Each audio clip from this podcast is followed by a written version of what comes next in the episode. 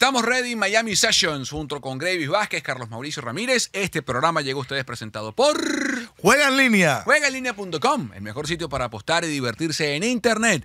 NBA, Grandes Ligas, NHL, NFL, fútbol venezolano, Liga Venezolana de Béisbol Profesional. Todos los deportes que te gustan los puedes conseguir y apostar, jugar seguro en juegaenlinea.com.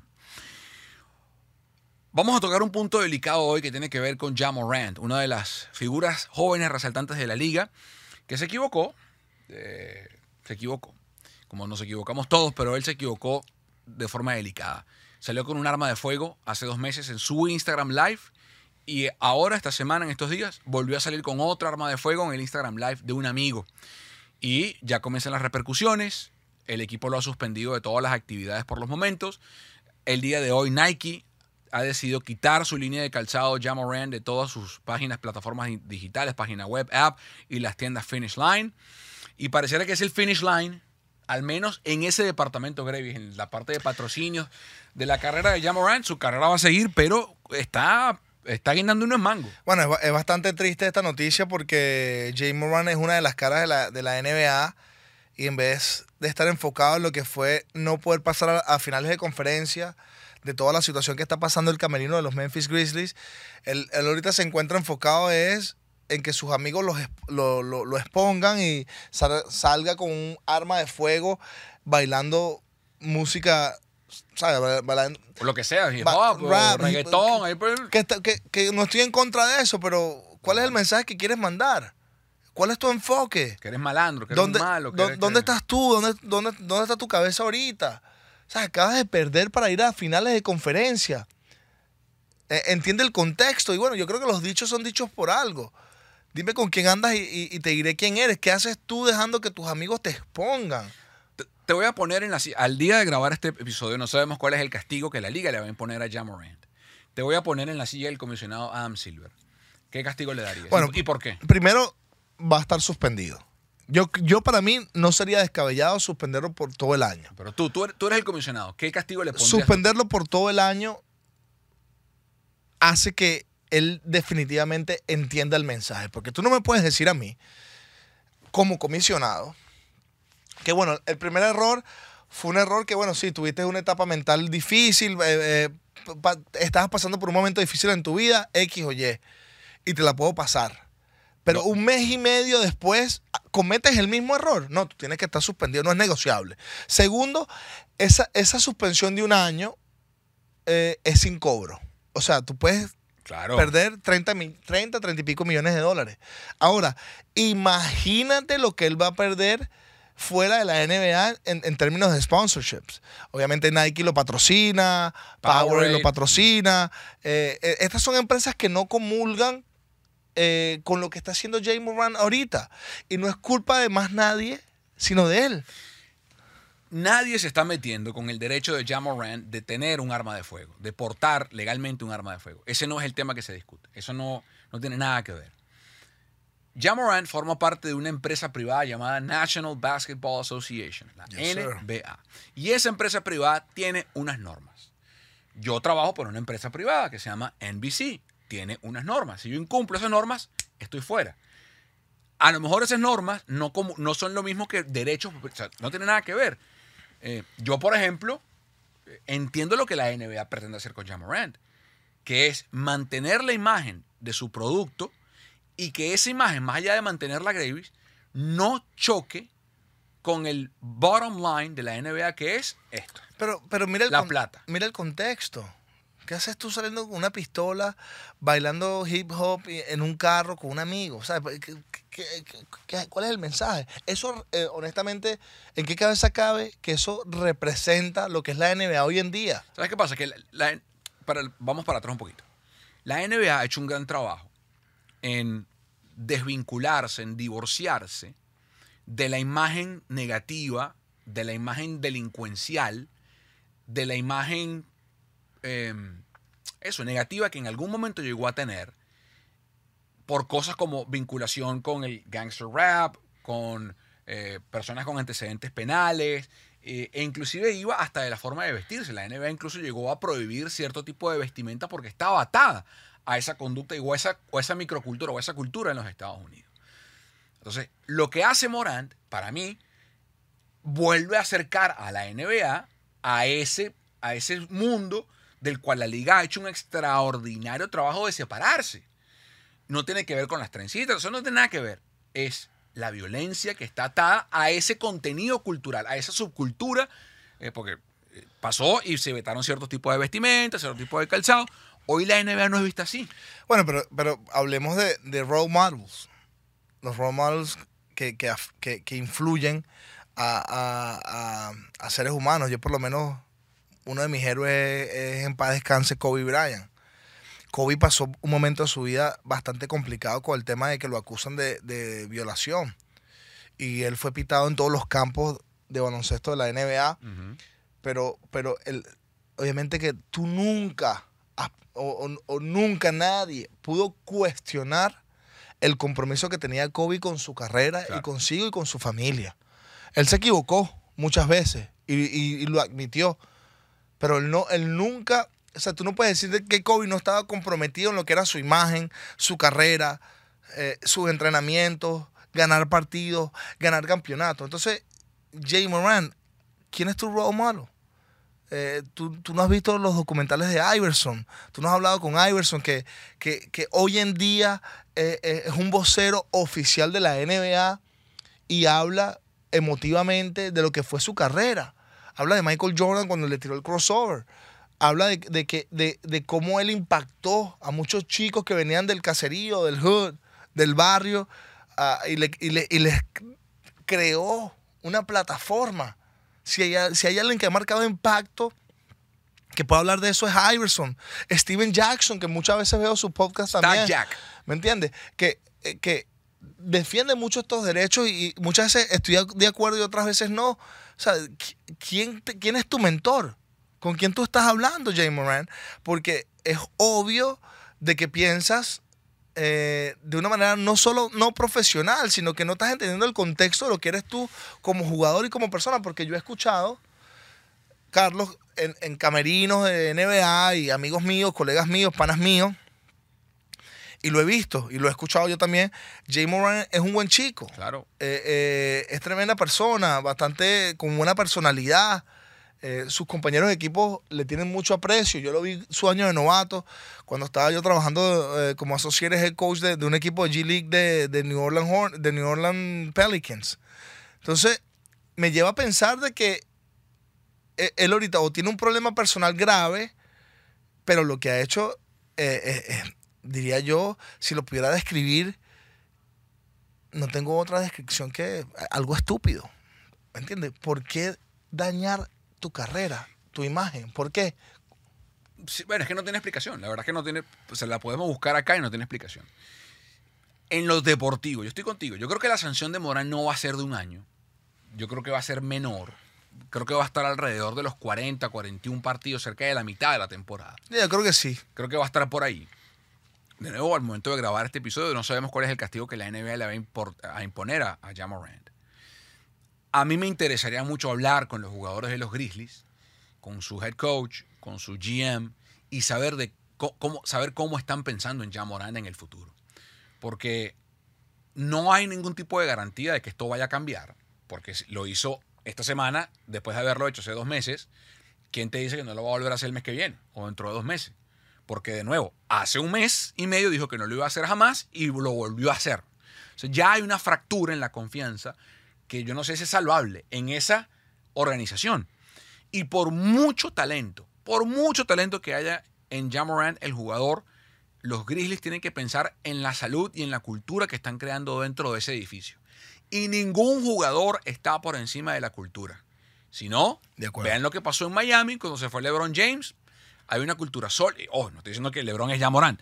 Digo que se fue un jugador, el más talentoso de la liga en ese momento, como LeBron James y Miami, después de un par de años de reconstrucción de roster, está jugando donde está jugando y ha jugado finales de la NBA otra vez y está otra vez compitiendo al más alto nivel. Finales de conferencia. Una, porque hay una cultura suficientemente sólida para sostener el equipo. La cultura la hacen desde la oficina, baja y se encuentren los intérpretes que se amolden esa cultura y que la hagan. Hay jugadores que te pueden ayudar a crear la cultura, como Steph Curry en Golden State, como Clay Thompson en Golden State, como Tim Duncan en San Antonio, etc. Por eso te digo que no sé cuál es el futuro de Morán en Memphis, porque no sé si la cultura que quieren instaurar, imponer, comulga con lo que es ya Morán como persona. Bueno, yo pienso que que ellos van a tomarse un chance porque Jay Moran tiene mucho talento. Al final su talento va a hablar y, pudiera hablar o rescatar. Su talento va a rescatar lo que es su imagen, pero le va a costar tiempo. Eh, tú comentabas que, que posiblemente se, eh, se, tenga que reconstruir el equipo de Memphis Grizzlies. No creo, pues tienen figuras ahí, jugadores jóvenes, un head coach muy bueno eh, eh, ellos no están tan lejos de, de, marcar una buena historia. Pero ¿cómo sabes tú que ya no es lo que lo está frenando? Porque ahora a mí me quedan las dudas, chamo. O sea, ahora yo no sé si las conductas inmaduras, bobas, porque panemo, yo he visto, a mí no me lo contaron, yo lo vi, a los Grizzlies retar a los Warriors, no, que lo vamos a retirar, no, que son unos viejos, no, que no sé qué, cállate la boca, Entonces, pero yo, cállate la boca, juega tu partida. Pero yo responsabilizo al coach, al head coach, yo responsabilizo al gerente porque e, e, ellos también tienen que mandar un mensaje de autoridad. O sea, ¿cómo, cómo Dylan Brooks habla de LeBron James en plena serie de la manera... Él, él, él le dio una motivación extra. Él pierde la serie. Entonces, ¿qué liderazgo tiene Jay Moran en, el camerino de es lo, que te quiero, es lo que te quiero decir, ese es mi punto. Siendo él un buen chico, ¿quién es el líder de Memphis Grizzlies? Es lo que te quiero decir, porque ahora, o sea, yo no sé, yo honestamente, yo creo que hay un núcleo de talento en Memphis interesante, encabezado por Jamoran. Pero yo hoy no sé si Jamoran los ayuda más o los perjudica, porque ya tú comienzas a echar la película para atrás, ¿verdad? Ajá. Y el año pasado perdieron contra Golden State, no sé qué. Y ahora este año pierden contra los Lakers, un equipo más viejo que ellos, séptimo sembrado, jugadores en los treinta y pico, lesionados. Bueno, entonces supone que son los más arrechos. Son sembrados, Jamoran, fuerte, Dylan Brooks, no sé qué, el otro y tal. Este, el jugador defensivo de la liga, ¿vale? Jaron Jackson Jr. Ajá, y entonces, ¿dónde está el, ¿por qué no han llegado? ¿Es el coach? Yo creo que necesitan un vet, un veterano que, que, le dé un poco más de identidad y los calme. Yo pienso que el camerino está muy joven, es un camerino donde hoy pudiera decir que el head coach eh, a nivel de, estrategia domina, pero a nivel de personal no. Eh, porque han pasado demasiadas cosas y también hay que como que hold accountable eh, la, oficina, el gerente, el coach, a pesar de que ellos no son niñeros o niñeras, eh, honestamente tienen que, tienen que controlar al equipo. O sea, tú no puedes permitir que estas cosas pasen repetitivamente. Tú hablas de, de, o sea, no le están dando charlas de cómo hablarle al Miria. O sea, como tú, Dylan Brooks, ¿cómo tú vas a hablar de LeBron de esa manera? Un tipo que ha hecho lo que hoy en día Michael Jordan ha hecho en términos de estadísticas. ¿Me entiendes? Eh, ten un poquito de respeto al juego, habla, habla de manera competitiva, pero Dylan Brooks perdió la serie, no la perdió Memphis Grizzlies. Él extra motivó a los Lakers. Te voy a poner otro ejemplo. Fíjate lo que pasó en Boston. Un movimiento sísmico. Agarran a Amy Udoka en lo que lo agarran. Si no saben de qué estamos hablando, búsquenlo en internet. Tema extramarital con una empleada del equipo fuera Mudoka, fuera el técnico que llevó a Boston a la final de la NBA. No es que quedaron octavo, que no, no, no, no. Y Mudoka, que en su primer año de head coach con los Celtics, los mete en la final. Pierden lo que tú quieras, pero llegó a la final de la NBA. Es tan sólida la cultura en Boston que estableció Danny Ainge, que continúa ahora Brad Stevens, que los Celtics fueron capaces de mandar a Udoka para la casa, poner a Joe Mesula de entrenador y Boston está otra vez en la papa metido. Finales de conferencia, sí. Yo creo que Memphis tiene que seriamente verse en el espejo de Boston, verse en el espejo de Miami. De acuerdo. Y decir, papá. Eso es un buen ejemplo. Ah, estamos, en sinergia. Estoy de acuerdo, pero mira el personal. Hay, hay, unas iniciales importantes en la NBA, KYP, Know You Personnel. Entonces, yo pienso que el gerente y el presidente de los Memphis Grizzlies, o sea, si tú hablas del Miami Heat, hablas de Jimmy Butler, Kyle si tú hablas de Boston Celtics, hablas de Al Harford. Imagínate, él es el vet de ellos. ¿Cómo defendió Al Harford eh, durante los playoffs contra Philadelphia 76ers a Joel Embiid. Lo dejó en seco. Y él jugó, con, él jugó con Joel Embiid. Entonces, cuando tú hablas de liderazgo, yo siempre lo he dicho, en la NBA no ganan los equipos jóvenes, ganan los equipos de experiencia. Tú, eh, eh, eh, esto es un roster, el de los Memphis Grizzlies, que necesita veteranos que guíen y se le den esa mentoría a estos jugadores que tienen un talento extremo. Pues tú hablas de Jay Moran y posiblemente es el jugador más talentoso a nivel atlético de la liga tienen un reto por delante. Zachary Kleinman y Taylor Jenkins. Zachary Kleinman es el gerente general de los Grizzlies. Taylor Jenkins es el entrenador en jefe de los Grizzlies. Zachary Kleinman tiene 34 años.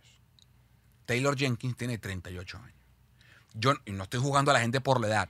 No sé si tengan la experiencia suficiente, la fortaleza estomacal necesaria para entrar en ese edificio, porque una cosa es que entre por esa puerta para Riley y te diga, párate firme, te para firme, coño. Es para Riley.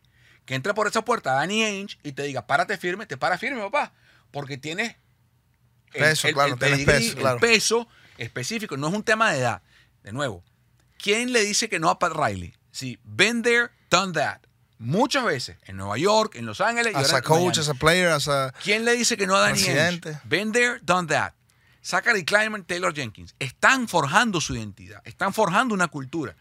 Y te digo en serio, Graves, yo no, o sea, este va a ser un parteaguas para la franquicia de los Grizzlies. Porque ellos o se plantan firmes y dicen, es por aquí y es por aquí y entran todos por el aro, porque si no, ¿qué va a pasar? Tú lo sabes, tú tuviste un camerino.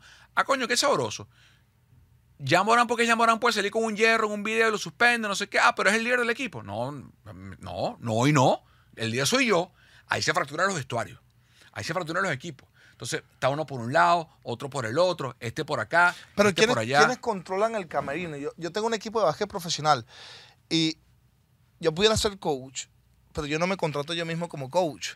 Los coaches, los head coaches controlan camerino. Controlan camerino. Y cuando se te sale el camerino, por la, por, la puerta de atrás es que el head coach no está haciendo su trabajo. Pero ya va. tú juegas para los coaches. Es verdad. pero, la cultura, pero la cultura la hacen los jugadores. ¿Tú estuviste ahí? Sí, pero. La cultura la hacen los jugadores. Sí, la, sí la hacen, pero yo cuando estuve con Lionel Hollins, que odiaba mi juego, me hizo como jugador. Construyó carácter conmigo, toma papá. El, el tipo no le gustaba mi juego porque yo no era un base armador atlético. Él llevó a White Chocolate, que es Jason Williams, él llevó a Jeremy Parker, él llevó a A. Smith, eh, AC Law. Y estaba obviamente Mike Collins de piloto abridor. pero ¿quién manejaba el vestuario? Cuando tú estabas en Memphis o estabas en Toronto. Mira, ok, vamos a hablar de Toronto. Lionel Hollins eh, delegaba órdenes directas a Zach Randall, a Marc Gasol y a Tony Allen. Bueno, pero mira lo que acaba de decir. Tony Allen, que fue campeón con Boston. eran veteranos. A mí me ah. regañó una vez Tony Allen en, San Antonio, mi, año de novato. Porque eh, Rudy se jode el hombro y Rudy lo que le gustaba salir a cenar tarde. Como él ya no estaba jugando, pero estaba viajando con el equipo, yo me la pasaba con Rudy. Acuérdense que Rudy, Rudy Gay es de Baltimore, es pana mío. Y una noche llegó tarde y me dice, me, me, sienta en seco Tony Allen en el lobby del hotel en San Antonio. Me dice, hey, Rook, I really think highly of you. What are you doing going out with Rudy? ¿Qué haces tú saliendo con Rudy? Si tú eres novato, tú tienes que descansar, tú estás jugando minutos, tú estás en la rotación. no jodas. Escúchame, a, los cinco minutos subo a mi habitación y Rudy me llama al teléfono. Le digo, papi, no me llames más, no me llames, yo te llamo, chico, tengo que jugar hoy. Pero esa, es, fíjate, esa cultura viene del jugador. Te lo dijo Tony Allen. No fue que te agarró el Hollins y te dijo lo mismo que te dijo Tony Allen. Te lo dijo un jugador. ¿A dónde voy? Los jugadores, y coño, tú fuiste jugador, los jugadores mandan en el vestuario. O sea, el vestuario es de los jugadores. Pero tienen alguien ahí, de, el, coach tiene alguien ahí que le, que, llegue al oído. Yo por lo menos con, con, con Dwayne Casey en Toronto también. a veces las relaciones de Dwayne Casey y Cagalari eran extremadamente raras, fracturadas. Pero eh, una vez era lo que Dwayne Casey me decía a mí y lo que yo iba a hablar con Cagalari. Él tenía, él tenía una voz indirectamente en el camerino. ¿El quién? Eh, eh, Dwayne Casey, el head coach de Toronto. Pero yo siento que este, este head coach no tiene una voz en el camerino, no controla absolutamente nada. Y hay que agregar de que KYP, No You Personnel, la gerencia no está haciendo un gran trabajo de poner un mentor a alguien que ayude a estos chicos que tienen demasiado talento, que ganan millones de dólares y que no saben limpiarse el culo todavía. Yo te voy a poner un ejemplo. Memphis tuvo una época. Ok, fíjate, ok, tuviste un ejemplo perfecto. Vamos a seguir con ese ejemplo. ¿De dónde viene? Tú acabas de describir ese equipo que tenía a Margasol, a Zach Randolph, etcétera, etcétera. Que fue un equipo que llegó después con, con Hollins y después con Dave Yeager y se metieron hasta arriba y pelearon. ¿no? Había una cultura de grit, había una identificación clara de lo que era ese equipo y la cultura y cómo se manejaba que venía dentro del vestuario. Pero el comienzo de esa cultura, el comienzo de esa, de, de esa forma de entender el deporte, vino de Jerry West. Jerry West fue gerente de los Memphis Grizzlies. Estamos hablando de una de las mentes más brillantes de la historia de la NBA, que jugó en los, es el logo de la NBA, formó, jugó en los Lakers, armó equipo. O sea, hoy el núcleo de los Golden State Warriors, que ustedes conocen hoy, lo armó Jerry West. O sea, la cultura de ese equipo, drafteo, conducta de jugadores, manejo de personal, todo lo hizo Jerry West. Lo hizo con los Clippers y lo hizo con los Grizzlies. Sí, sí lo hizo. Lo hizo con los Grizzlies. Entonces. Shout out to Jerry West. Ok. Eso quedó, se mantuvo, se fue Jerry West, lo mantuvieron y después se perdió. Y hoy lo están tratando de redescubrir o de reconectar. Yo creo que a los Grizzlies le hace falta ese tipo de figura. Pat Riley, Jerry West, Danny Ainge, ese tipo con un par de huevos que entre diga, señores, es por aquí. Un tipo como, o un tipo que tenga tanto peso que es gerente y coach a la vez en el sentido de la estructura como Greg Popovich, por ejemplo. En San Antonio todo el mundo camina a lo que marca, a lo que marca Greg Popovich. Y, si, y es por ahí, es por ahí. Y R.C. Buford hace otras cosas, pero... Bueno, R.C. Buford es... Eh, por eso, pero es otro año. Pero entonces, Escuelita, yo creo que en Memphis falta eso. Y como creo que falta eso, creo que a Morán lo van a dejar en el equipo. No lo van a cambiar. Si yo... Si, ¿Tú crees... Ahí te voy. ¿Tú crees que Pat Riley se queda con Jan Morán o lo cambia? Lo cambia. Lo cambia una vez, ¿vale? Lo manda para el coño. Lo manda para el coño. Señores, aquí no, porque sabe que le va a pudrir el vestuario, Gravy. Se, ya está podrido, ¿vale? Sí, Ese pero- vestuario se pudrió. Pero, pero eso, eso es un privilegio que Pat Riley se creó, se lo ganó. Hoy Memphis Grizzlies tiene que buscar la manera de cómo con el material o el producto que ellos tienen en Camerino sacarle provecho. Ellos hoy tienen que buscar la manera de buscarle la respuesta o el balance a este roster, porque el roster es demasiado talentoso. El Camerino sí pudiera decir que está, que, que, que, ¿sabe? que está contaminado ahorita por todas las situaciones extracurriculares. No- nosotros no estamos hablando de baloncesto. No, no- no estamos hablando de que, wow, eh, es que no juegan, no juegan con intensidad. No pasan la bola. They know well coach. Ellos son, el, el- el- el head coach muy bueno, le ha sacado provecho a, a este roster, se han dado cuenta que han podido ganar juegos, no han ido más allá porque son jugadores jóvenes que hacen millones de dólares. Ellos hoy son el dueño de esa ciudad, una ciudad que, que- que empezó nuevamente a ganar, reconstruyó su programa ganador cuando mi año de novato que, eh, eh, que eso fue liderizado por Lionel Hollins. Entonces, mi, mi punto hacia ti es que Jay Moran va a tener otro chance sencillamente por su talento. Y ha pasado en el béisbol, y ha pasado en el fútbol americano. Muchos de estos tipos tienen demasiado talento, lo- los, agarran en muchas cosas, DUI, eh, violencia doméstica, y les siguen dando un chance porque son demasiado talentosos. Es injusto no injusto, eso, es, eso no es nosotros para juzgar. Ahora, lo que sí te puedo decir es que hoy Jay Moran está bajo una lupa donde no tiene ningún tipo de credibilidad. Y el problema que tiene ahora los Grizzlies es que si lo quieren cambiar, está depreciado. El jugador está devaluado. Se depreció porque. Pero lo, tiene- lo agarran, pero es que él sigue bajo un contrato. Él- su- su- sí, eh, claro, pero, pero eh, ese contrato. O sea, fíjate. no, eh, pero, yo- hay una apuesta. Yo creo que 20 29 otro equipo, 29 equipos tomarían ese riesgo porque el tipo es demasiado talentoso. El tipo te cambia un juego, el tipo te dicta o te cambia un partido de baloncesto en la mejor liga del mundo. Jay Moran, la discusión, Jay Moran, no es que si tú puedes jugar básquet. La discusión Mira. es que si puedes ser profesional, ¿por qué meterte en problemas cuando hoy, hoy, hoy tú pudieras ser una persona normal y exprimir el limón, hacer la mayor cantidad de dinero bajo tu talento, Bueno, pero- que es jugar baloncesto? Pero por eso es que yo discrepo de ti. Porque ganar partidos de baloncesto, y tú lo sabes mejor que yo, no es, no es únicamente meter triples, clavar la bola, pasar, driblar, coger rebote, asistencia, poner cortina. Eso no es todo. Porque si eso fuese todo, eh, Russell Westbrook hubiese ganado 50 títulos. Si eso fuese todo, Magic Johnson hubiese ganado más de lo que ganó. O, sea, eso no es todo. O LeBron hubiese ganado, eso no es todo. Hay un componente de liderazgo, hay un componente humano, de disciplina, de compromiso, que ese chamo no tiene. No lo tiene. Eh, Pero, pero yo, yo, yo no he dicho lo contrario, pero sí te puedo decir, ¿qué pasaría si él juega hoy con Damian Lillard? ¿Qué pasaría si él juega hoy con LeBron James? Pero es que la ¿Qué, cultura es distinta. qué pasaría si él jugara con un Shane Barrier eh, on his prime? Pero es que la cultura es distinta. Papi, pero es que él lo que necesita es un mentor. Él está... Bueno, y quién, entonces que lo que tiene que hacer Memphis es traer a un un tipo como Jerry West o un head o- o, coach a Marc que- Gasol o un tipo arrecho Claro. que, que- entiende la cultura y quieren establecer Memphis Yo que no estoy en contra de eso, pero yo tampoco puedo desechar ese talento, porque hay muy pocos como Jay Moran. No lo, si yo soy el gerente de ese equipo hoy, yo hoy estoy buscando la manera de que el tipo se reconcentre y me la juego con el tipo, porque eh, va a ser difícil buscar otro Jay Moran. Pa- Pasa en todos los deportes, al final tu talento habla. No estoy diciendo que, oye, eso ha cambiado, tienes razón, en la NBA.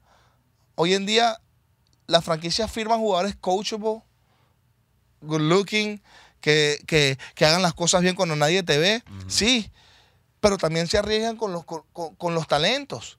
Si, si el tipo es muy talentoso, pues no todos son Stephen Curry, no todos son LeBron James, no son, no- o sea, hay tipos que crean su, propio, su ¿Por, propia quién, identidad. ¿Por quién cambiarías tú a Morant? O sea, ¿qué, qué cambio, qué, qué- qué cambio le, va- le valdría si, si la gerencia de Memphis cambia a Morant? ¿Qué jugador tendría que llegar para que Memphis diga, ok, está bien? No me arrecho. Yo lo cambiaría por Damian Lillard. Yo creo que puede... Pese que es mucho mayor. eh, yo, yo, yo- yo- sí, porque Tiene Damian... que ser líder de algo más, porque... No, porque... Pelo a de- pelo. Es que, bueno, ¿cuánto cobra de, Damian? ¿Cuánto cobra él? Yo creo que Damian cobra más que él. Entonces yo lo cambiaría por Damian y él se ajustaría a ese roster porque él es un veterano. Y Trey Young, Lo puede agarrar por el pecho. Trey no ha ganado nada y todavía. ya tampoco. Y Lillard tampoco. Eh, D- Damian tiene más tiempo Pero en ¿qué la ha liga. ganado, vale? Nada. No me digas que no ha ganado porque no ha ganado nada tampoco. Pero, pero yo creo que, su- que en contexto su carrera a este punto, obviamente yo me tomaría el riesgo con una persona como que fuera mucho más madura. Trey no, no, no tiene esa madurez todavía. Lonzo Ball. No. No, a mí- Lonzo todavía no. lo- le falta, Lonzo es un buen jugador, me gusta, lo, lo- lo quisiera tener en mi equipo, pero si hablamos específicamente de Memphis Grizzlies, no, sería el, Anthony Edwards. Ese cambio lo hago yo con los ojos cerrados. Si yo soy Memphis y me dan Anthony Edwards por llamar con los ojos cerrados. Minnesota no va, no va a hacer eso. ¿Cómo va a ser? Si, si vienen de, de jugar un- una tremenda serie de playoffs y ese coach- Quedaron octavos. ¿Para dónde va Minnesota, vale? ¿Para dónde va Minnesota? Pe- pero tú sabes que es difícil. Pero no te gusta ese cambio. si, me, si me gusta, Anthony pero, Edwards por Jamoran. Pelo a pelo, vamos. pero ¿quién va a ser el, ba- el base de, de- de- de Memphis? Anthony Edwards, vale. Con Desmond Bain, ahí está. ¿No te gusta? No, contrátame de gerente de ahí Memphis. Au. Porque no, o sea, no te digo Luca Doncic porque no, o sea, de, de- de- de Dallas no va a cambiar a Luca Doncic. ¿Y Kyrie? ¿Qué? No. Kyrie está mal de la Bueno, ese es el ejemplo de Jay Kyrie está Moran. mal de Jay la Moran cabeza. tiene que, tiene que entender de que él va a ser el próximo Kyrie Exactamente. si sigue actuando como está actuando. ¿Viste lo que dijiste? No. Ahora todos los equipos de la NBA le gritan no. Es lo mismo, va por ese Pero, camino. pero va, eh, con nivel A. Y ojo, Kyrie, que es mi amigo y Kyrie es tremenda persona. Y yo creo que hay un miscommunication allí entre la liga y él por sus creencias. Pero, eh, pero yo creo que todavía la NBA tomaría ese riesgo a pesar de que este tipo perdió sus su signature, shoes. eh, ya los equipos ya no creen tanto en él. Bueno. Yo pienso que este año que viene, esta temporada que viene, va a ser bastante, bastante interesante para él. Este programa es una presentación de Juega en línea. Juegaenlinea.com, el mejor sitio para divertirse y apostar en internet. NBA, LPB, eh, SPB, LBBP, fútbol venezolano, fútbol internacional, NHL, NFL, todos los deportes del mundo y más los puedes conseguir en juegaenlinea.com, patrocinante oficial de Estamos Ready y el mejor sitio para apostar y divertirse en internet. Eh, ¿Ya estás a, a- a qué estás apostando ahí? ¿NBA? sí. Ok.